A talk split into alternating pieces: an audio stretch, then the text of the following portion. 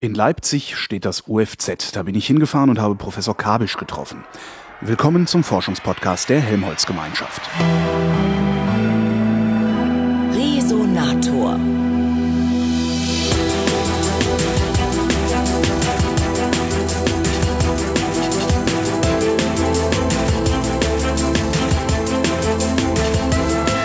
Professor Kabisch ist Soziologin. Da fragt man sich doch direkt, was Soziologen denn bitte an der Umwelt zu forschen haben. Das ist doch eher Sache der Biologen und solcher Leute. Was nützt die gesamte Grundlagenforschung auf naturwissenschaftlicher Ebene, wenn sie erstens nicht sozial akzeptiert ist, mhm. zweitens ökonomisch nicht finanzierbar ist und drittens nicht in juristische Rahmensetzungen hineinpasst? Ja, man muss ja auch wissen, für wen man es macht. Das, das ist genau ja. die Frage der Adressaten.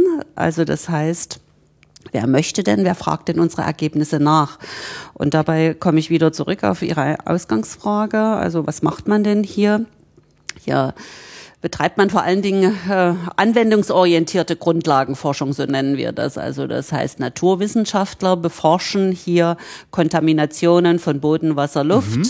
oder Fragen der Biodiversität und deren äh, Beeinflussung durch äh, Klimawandelprozesse oder Fragestellungen äh, des Wassers, der Wasserverfügbarkeit, der Wasserknappheit und vor allen Dingen äh, sind das Fragestellungen, die bei weitem nicht nur im deutschen oder mitteldeutschen Raum untersucht werden, sondern international sind wir aufgestellt.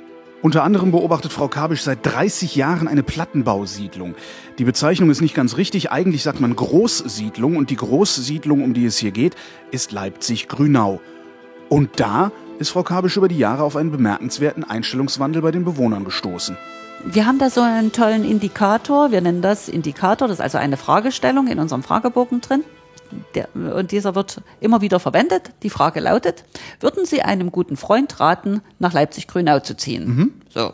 Und den Indikator nehmen wir auch in anderen Untersuchungen. Und da heißt es eben ja, nein, vielleicht, ne? Und warum und warum nicht, ne? Ja. So. Und warum stellen wir die Frage so oder und sagen nicht, würden Sie wieder nach Grünau ziehen, ja, ja. Äh, wenn Sie nochmal die Wahl hätten? Nein, wir sagen, würden Sie einem guten Freund raten. Denn dahinter steht eine Überlegung mit einem gewissen Abstand. Ja, man muss sich nicht selbst outen, genau, sondern ich muss mir auch meine Situation ja, nicht schönreden, falls nein, sie da gar genau, nicht schön ist. Oder mir bewusst machen, äh, ja. welche schlimme Entscheidung ich denn irgendwann mal getroffen habe, ja, oder wie ach wie arm ich doch bin, dass ich jetzt hier hinziehen musste und so weiter und so fort. Nein, einem guten Freund wünscht man ja nichts Schlechtes. Ja, also sagt man dann, ist, das ist eine ehrlichere Antwort und es ja. ist gleichzeitig eine zusammenfassende Antwort. Ja, ja. also man, man reflektiert ja verschiedene Aspekte, die da zusammenfließen. So genau, vom, will ich, mal, ich will meinen, Freund, meinen guten Freund behalten, ich will den nicht enttäuschen, weil ne, genau, genau. Also, genau. Und der ist ja auch nicht geht, der, ist das auch zu meinem Vorteil. Genau, und der ja. ist ja auch nicht doof und der sieht natürlich auch genau, was er hier vorfindet, ja, welche Vorzüge und auch welche kleinen Negativen. Aber vielleicht ist das ja ganz charmant, auch so ein bisschen sowas äh, nicht ganz so Glattes zu haben. So.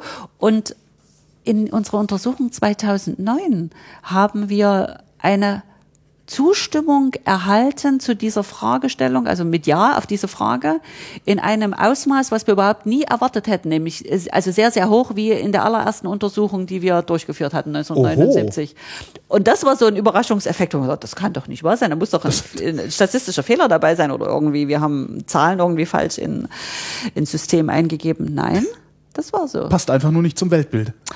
Das passt nicht zum Weltbild anderer Leute. Ja, ja, ja, ja. klar. Ja, wir, wir konnten eine sehr schöne wellenartige ähm, ähm, Ergebnislinie feststellen, also 1979, als die Leute nun aus ihren alten äh, und wenig komfortablen, genau. komfortablen Wohnungen äh, umziehen konnten und fanden dort ähm, äh, warmes Wasser und Balkon und so weiter. Da war natürlich die Zufriedenheit sehr hoch und ähm, da, war, ähm, da hatten wir 79, 81, 83, 87 Erhebungen ja, und dann ließ es schon etwas nach. Ja, mhm. Dann ließ auch die Bauqualität nach, dann wurde mehr verdichtet, ja, die Infrastruktureinrichtungen ließen auf sich warten. Also die Menschen beobachteten, äh, dass die, die wirtschaftliche Entwicklung in der damaligen DDR und hier insbesondere eben in Leipzig da nicht mehr so war wie versprochen. Mhm. Und das hat natürlich dazu geführt, dass die Zufriedenheitswerte massiv absanken. Und dann kam die Wende haben wir 92 die nächste Erhebung gemacht. Natürlich, äh, die Leute sind in der Weltgeschichte rumgereist und haben gesehen, wie man auch noch wohnen kann. Und da brach natürlich die Zufriedenheit massiv ein. Ja, von, von einem Berg dann runter Klar, ins Tal. Ja. So. Und dann äh, starteten diese massiven Abwanderungstendenzen in den 90er Jahren. Ja, viele sind eben an andere Orte gezogen, um ihren Arbeitsplatz, einen Arbeitsplatz zu bekommen. Andere sind ins suburbane Umland gezogen, um ein Häuschen zu bauen. Mhm. Suburbanisierung war ja massiv.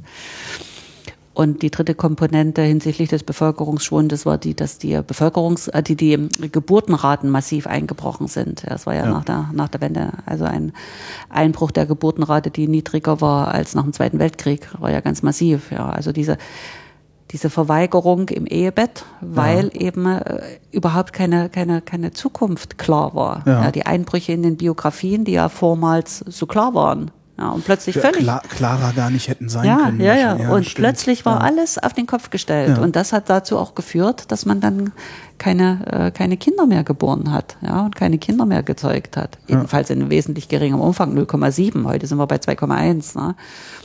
So, äh, also das waren dann die Auswirkungen hinsichtlich dieser, dieser, dieses Bevölkerungsverlustes die sich dann auch eben in diesen Zufriedenheitswerten beziehungsweise in den Bewertungen der verschiedenen Aspekte des Wohnens in der Großwohnsiedlung niederschlugen. Und die Menschen sind dann eben weggegangen, die besonders Unzufriedenen oder die sich einen anderen äh, Wohntraum erm ermöglichen und erfüllen wollten. So, und dann ging das weiter, dann haben wir dann wieder in den 90er Jahren 96 und dann äh, 99, ähm, 2004 und 2009 Erhebung gemacht und dann stieg die Zufriedenheit wieder an. Das kann man dann an verschiedenen Indikatoren sehen weil äh, rückgebaut wurde, es wurde sehr viel investiert. Mhm. Ja, die, die Infrastruktureinrichtungen sind sehr, sehr gut. Also die sozialen Infrastruktureinrichtungen, eine, eine interessante Bildungslandschaft, Kindergärten. Also sie haben dort eine Palette an, an Spielplätzen. Die finden Sie in den, in den innerstädtischen Gebieten oder in anderen Stadtteilen. Da sind viele neidisch drüber. Ja. ja. Also in, wiederum auch in der Summe der verschiedenen Aspekte äh, hat das dazu geführt, dass die Verbliebenen gesagt haben, meine Güte, hier ändert sich ja jetzt wirklich Hier gibt es doch eine Zukunft. Hier, das so. ist ja also wirklich ganz ja. interessant. Ich habe alles, was ich hier brauche. Ja. Es gibt keinen äh, Durchgangsverkehr. Es ist sehr ruhig, sehr grün, so viele, viele Versorgungseinrichtungen. Und der Preis stimmt auch ja, ne, hinsichtlich Bezahlbarkeit der Miete. Kurzum, die, die Befragungsergebnisse, die Resultate stiegen plötzlich wieder an. Und in 2009 hatten wir dann bei diesem ein Beispiel, ne, der sich da genannt hat, diesen Indikator, so eine hohe Zustimmung, wo wir gedacht haben, wow. Und das ausführliche Gespräch mit Sigrun Kabisch gibt's im nächsten Resonator. Bis dahin, danke für die Aufmerksamkeit.